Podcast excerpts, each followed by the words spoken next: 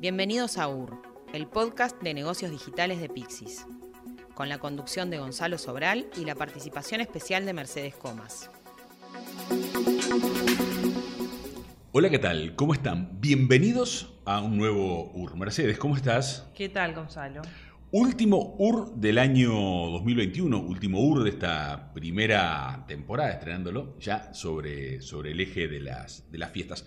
Un programa que tendrá, como siempre, variados contenidos. Para el caso, la entrevista central tiene que ver con un equipo interno de, de Pixis que participó de una hackathon a nivel internacional eh, una hackathon de SAP con soluciones de e-commerce y logró el segundo lugar. En un rato Ricardo Sanguinetti nos habla de eso. Pero hablando de movimientos, Mercedes, y de movimientos que tienen que ver con el, con el equipo, me gustaría compartir con ustedes una charla que tenía hace algunos días con Guillermo Segalerba, es parte del equipo de Pixis CX y tiene que ver con el NRF o NRF, que es la, feria de retail más grande de los Estados Unidos, para muchos la, feria de retail más grande del mundo, se celebra eh, en Nueva York este año 2022, no hubo obviamente edición 2021, al comienzo de enero, Guillermo va a ser parte de esa, de esa feria como enviado eh, por Pixie, tiene allí un montón de actividades ya previstas. Y sobre la feria nos contaba esto. Bueno, tengo el agrado de poder comentarles y presentarles el NRF 2022, el Big Show, el gran evento de retail en Estados Unidos. Este año se va a celebrar desde el 16 hasta el 18 de enero en Nueva York. Y bueno, estamos muy contentos en Pixis de poder participar del evento y tenemos varias expectativas a poder cumplir en el mismo la realidad es que el 2022 va a ser un, año, un punto de inflexión decisivo en la forma en la cual eh, ponemos energía, apoyamos desde el punto de vista financiero y con espíritu empresarial lo que son las herramientas del desarrollo de los canales digitales, como viene pasando año a año desde hace ya bastante tiempo, pero ahora con muchas lecciones aprendidas y con muchísimas herramientas súper potentes como para poder sacarle el máximo provecho. Yo en lo personal estoy súper entusiasmado de poder escuchar nuevas ideas de lo que son los, los líderes hoy en día en, el mundo del retail, tanto del lado de lo que son las plataformas de tecnología y las herramientas que se ofrecen, como de los casos de uso y las aplicaciones que han tenido empresas como Levi's, como Walmart, como Amazon, como TikTok, como SAP, como Microsoft. Van a estar CEOs, CEOs y bueno, realmente personas súper eh, importantes y con insights muy valiosos que esperamos que bueno, nos ayuden a, consolidar lo que son nuestros conocimientos de la industria del commerce y de la experiencia del cliente digital como un todo. Si tuvieras que ponerle números para que alguien pudiera dimensionarlo. Van a asistir 30 y, bueno, el, año 2020, que fue el último año que se celebró el NRF, asistieron 37.000 personas. Se espera que este año, como el 2021 no hubo, asistan más de 40, pero bueno, está, está pendiente por cerrarse ese número porque las entradas todavía siguen abiertas. Se va a celebrar en el Habit Center en Nueva York, con lo cual tiene lugar como para que entren algunas personas más todavía. Bueno, para poder dimensionar un poco el tamaño de lo que sería el NRF Big Show, si no es el principal evento de retail a nivel global, no sé cuál lo puede llegar a ser. Van a asistir alrededor de 40.000 personas. Hay alrededor de, alrededor no, exactamente 937 exhibidores de lo que son soluciones, ya sea de tecnología para el e-commerce, para marketing, para personalización, para supply chain, para el negocio del retail más orientado a un restaurante, para el tema pagos, innovación, sustentabilidad. Hay exhibidores de, distintos tipos, pero la verdad es que es un, número súper interesante. Y bueno, los principales sponsors del evento son American Express, la principal tarjeta Estados Unidos, IBM, Microsoft, SAP y Zebra, lo cual serían todos, este, bueno, eh, sponsors de muy alto nivel, ¿no? Y en un segundo nivel encontrás empresas como Salesforce, Workday, Google, Deloitte, Price, Amazon, Coveo, Lenovo, con lo cual es un evento que realmente se, posiciona muy fuerte dentro de lo que es la industria retail en los Estados Unidos y bueno, dado que en ese país están las empresas más grandes tal vez en, esta industria, es que se termina de, transformar en tal vez el, principal evento a nivel global. Bien, seguro a la vuelta, Guille, conversamos y nos contás algunas conclusiones de este evento. Sin duda, Gonzalo. Interesante lo que nos contaba recién eh, Guillermo. Recuerden además que eh, quienes nos estén escuchando en cualquier momento tienen varias vías de estar en contacto con UR y con el equipo de Pixis CX. Recuerden a través eh, de LinkedIn, obviamente pueden escuchar en las distintas plataformas los episodios anteriores de, de UR y también a través de Twitter. Ya venimos con la entrevista, ya venimos con lo que nos cuenta Ricardo Sanguinetti respecto a esta hackathon, ¿sí? Eh, llamaba el Hack to Build, la hackathon mundial de SAP, que ellos lograron el segundo puesto a nivel internacional con un servicio de enriquecimiento de datos inteligentes.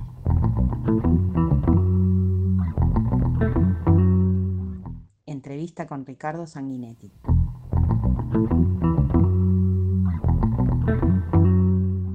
Contame de la hackathon, ¿de qué se trataba?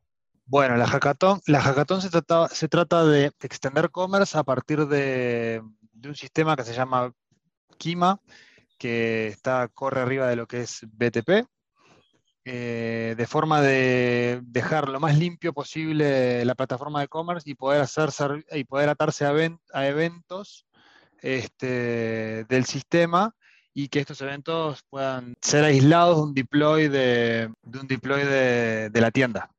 ¿Y eso, Ricky, con qué tipo de aplicaciones? Buscando qué tipo de aplicaciones en el mundo real.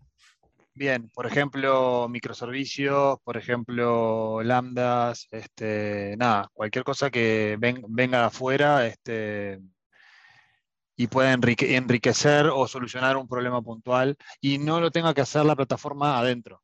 Por ejemplo, eh, no sé, nosotros eh, el caso que presentamos fue enriquecer, enriquecer data del, data del producto eh, usando funciones de Machine Learning este, desarrolladas este, y que a partir de la descripción de un producto, que es algo básico que normalmente este, se, completa del lado, del lado de commerce, podamos obtener las keywords y que con las keywords este, mejorar el posicionamiento de SEO.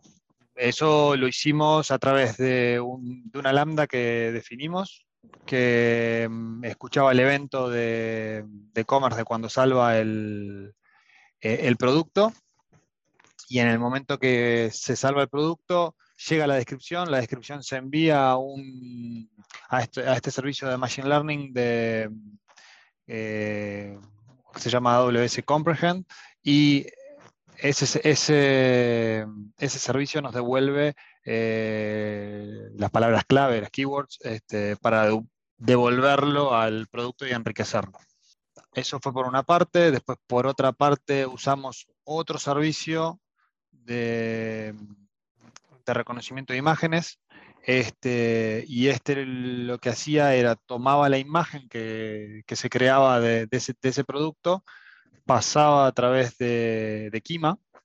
Kima se la enviaba a AWS Recognition y esto devolvía el, texto de la imagen. O sea, la imagen en, texto. Y eso nosotros lo usábamos para ponérselo a un, atributo que se llama altText. Este, eh, y eso hace, habilita la, la accesibilidad para que los lectores de los sitios puedan contar a la gente con capacidades visuales o otras capacidades, este, pueda contar eh, qué es lo que está viendo. Por ejemplo, no sé, se carga una imagen con una cámara es imagen, eh, eso llega a Recognition, Recognition devuelve que es cámara, entonces eh, queda grabado en, en, el producto de que la imagen es una cámara, entonces cuando pasa al lector dice lo que es. Además que también te habilita otras cosas como por ejemplo el, el uso de asistentes. Bien, o sea que, eh, Ricky, em, al mismo tiempo, esta solución que, ustedes armaron eh, tenía como dos impactos. Un impacto mucho más tradicional de, marketing, que es el mejoramiento del posicionamiento SEO, lo que cualquier tienda quiere tener cuando alguien busca el producto más genérico del mundo, es decir, aparecer en las primeras respuestas que hay allí. Y por otro lado, una asistencia a personas con ciertas discapacidades visuales y con un impacto social, por un lado de marketing, por otro social. Sí, sí. A ver, el, fin nuestro es enriquecer, es enriquecer el producto, hacer el enriquecimiento de la, data a partir de lo que se tiene. Eh, ya sea las keywords, que además nos, habilitan el SEO, ya sea el texto alternativo, que nos habilita la parte de accesibilidad, ya sea como por ejemplo eh, otros campos que se puedan completar eh, con, de, esta forma, ¿no? Que data básica se pueda enriquecer y pueda, por ejemplo, hay, hay uno, hay un, hay una tercera pata que nosotros hicimos que también está enfocada a la parte de marketing, que es eh, a partir del producto que nosotros estamos, estamos creando, eh, entre, se entrenó un, un, modelo de recomendaciones, bien, y este, tú le pasabas el código del producto a ese modelo y ese modelo te devuelve cuáles son los productos recomendados y te genera una especie de cross-selling, o sea, de productos relacionados para habilitar este, el aumento de ventas. ¿Y la hackathon pedía equipos con qué características? Eh, creo que no había ningún requisito a nivel de equipo. Eh, nosotros mm, no conocíamos la solución, no sé el resto de los, de los equipos si, la, si ya la conocía. Sí, el mes pasado hubo un bootcamp que nosotros nos enteramos tarde y no lo pudimos hacer, entonces, y de todas formas fuimos a la hackathon. Em, nada, eh, yo creo que conocimiento de e-commerce teníamos, tenemos, el equipo tenemos todos. Eh, Kima no lo, que no, lo teníamos este, mapeado, no lo teníamos mapeado y lo, lo, aprendimos, por lo menos aprendimos lo que se necesitaba para la hackathon. Este... Eh, salieron segundos. ¿Qué supone salir segundos? Ahora, ¿qué sucede? ¿SAP les da apoyo para eso? O sea, que el producto que es un prototipo se, se convierta en un producto real. Bueno, eh, la hackathon consta de, varias, de varias, partes. Eh, la primera es el bootcamp, la segunda es la hackathon, la tercera es este, eh, con el apoyo de lo que es el SAP COIL, que es el SAP Coin Innovation Labs, con los, tres equipos que, ganaron, es lograr hacer una especie de roadmap de desarrollo para poder generar un producto y si luego al final la última etapa intentar venderlo. Bien, aprendizaje que le dejó el participar, esto siempre participar en este tipo de cosas te deja aprendizajes internos por fuera, que ya veces los equipos trabajan juntos hace muchos, muchos años, acaso ustedes, muchos se conocen hace más de 10 años, este, ¿qué, cosas buenas le dejó? Y nada, de vuelta, a ver, eh, volver a trabajar todos, volver a trabajar juntos, este, algunos que hacía rato que, que, no, que no estábamos tan cerca, eh, meternos en algo nuevo, que sea que es algo que es innovador, eh, que te saca un poquito de la zona de, te saca un poco de la zona de confort. Eh, haber, que, haber, llegado, haber quedado segundos sin, sin, sin, tener un previo tanto conocimiento en, esta herramienta, eh, creo que nos dio, nos dio tremenda satisfacción a todos. Eh, más que nada porque estamos compitiendo con empresas que tienen eh, muchísima gente, muchísima gente metida en, temas de, estos temas, este, y nosotros éramos como ahí, los chiquitos, viendo qué, qué, podíamos, qué, qué podíamos conseguir, y nada, Mm, en sí no, no apuntamos, eh, apuntamos a aprender y bueno, y tratar de entender cómo, por dónde va esto y, ver qué nos aporta, qué, qué mejora eh, puede, puede generarnos a nosotros para poder seguir brindando valor para afuera. Eh, y nada, y nos desayunamos con que quedamos segundos contra una empresa que tiene miles de empleados. Eh, bueno, y que otros quedaron más atrás que ustedes, ¿no? No eran uno o dos, sino que había, había varios equipos más compitiendo. ¿Era el único equipo de, Latinoamérica? Sí. Éramos, eran siete, éramos siete empresas, ocho equipos, porque Accenture presentó dos equipos. Accenture es el que quedó primero. Este,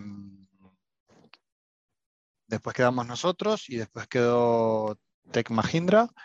Eh, nada, éramos los únicos, de, los únicos de América, de América, porque de Estados Unidos tampoco había. Y nada, súper contentos. Buenísimo, bueno, felicitaciones. ¿eh? Y después vamos a, ir siguiendo qué, qué, pasa con los próximos pasos de, de este producto. Gracias, Ricky. Con mucho gusto. Análisis.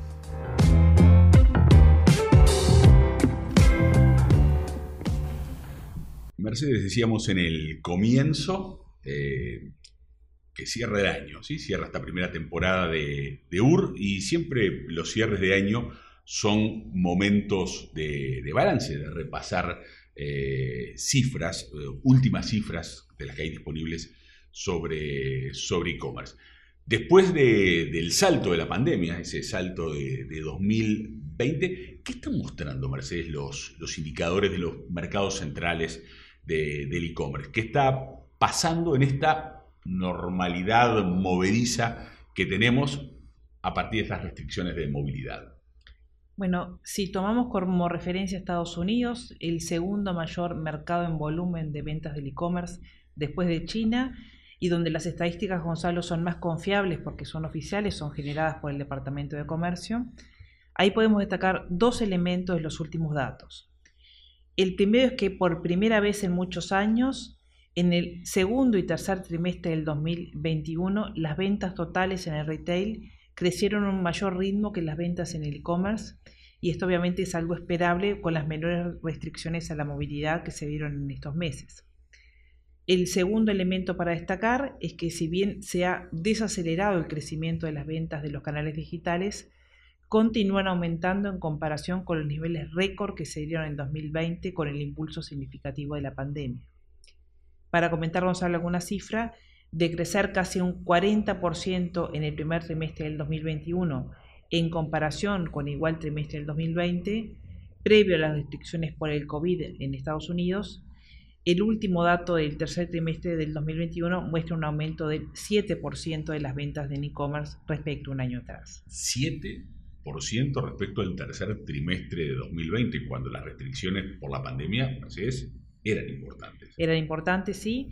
Eh, con más perspectiva en estos datos, en el tercer trimestre del 2021, las ventas por e-commerce en Estados Unidos fueron 41% más altas respecto a dos años atrás, pre-pandemia, cuando en el mismo periodo las ventas de retail por canales tradicionales aumentaron en menos de la mitad. Con las últimas cifras, en julio-septiembre de 2021, las ventas por canales digitales en Estados Unidos representaron un casi un 13% de las ventas de retail, cuando cinco años atrás, en el tercer trimestre del 2016, alcanzaban a un 7,5%.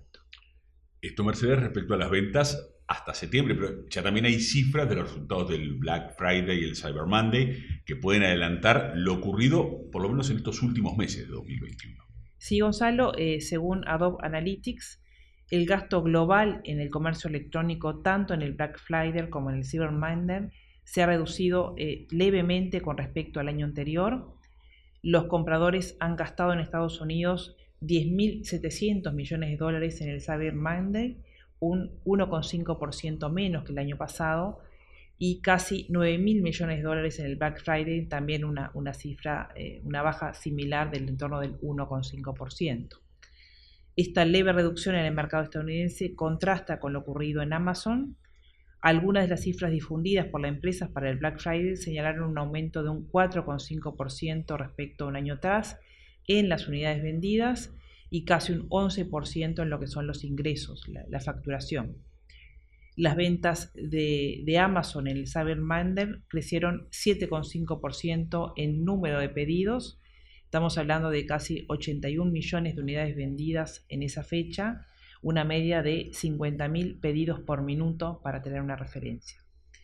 Eh, parte del crecimiento de Amazon puede deberse a sus menores precios en términos relativos, que en promedio se estiman un 15% más baratos respecto a los competidores en las principales categorías.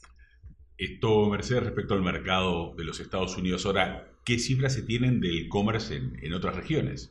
Si nos vamos a China, Gonzalo Alibaba informó otro año de cifras récord de ventas en el Single Day el evento de compras más grande del mundo. Eh, la empresa declaró que durante los 11 primeros días de noviembre, o sea que incluido por lo tanto el, Día de los Solteros, las ventas alcanzaron un equivalente a 85 millones de dólares. Esto es casi un 9% de suba respecto a igual periodo del 2020. Sin embargo, esta cifra muestra una importante desaceleración respecto a lo que ocurrió el año pasado, por la debilidad de la, economía china y también por los mayores controles que el país ha impuesto sobre la industria tecnológica. En, resumen, Mercedes, ¿qué evaluación global se puede hacer de estas cifras? Bueno, que pese a la desaceleración en los mercados y si bien faltan los datos de los últimos meses, todo apunta a que 2021 marcará un nuevo récord de ventas en el e-commerce en los principales mercados, pese al retorno de una mayor movilidad en la mayoría de ellos. Bien, datos interesantes, Mercedes, para pensar, ir cerrando este UR, ir cerrando el año y decirle a quienes nos siguen que nos estaremos reencontrando ya cuando comience 2022. Buen cierre de año, buen comienzo. Igualmente para todos que tengan lindas fiestas.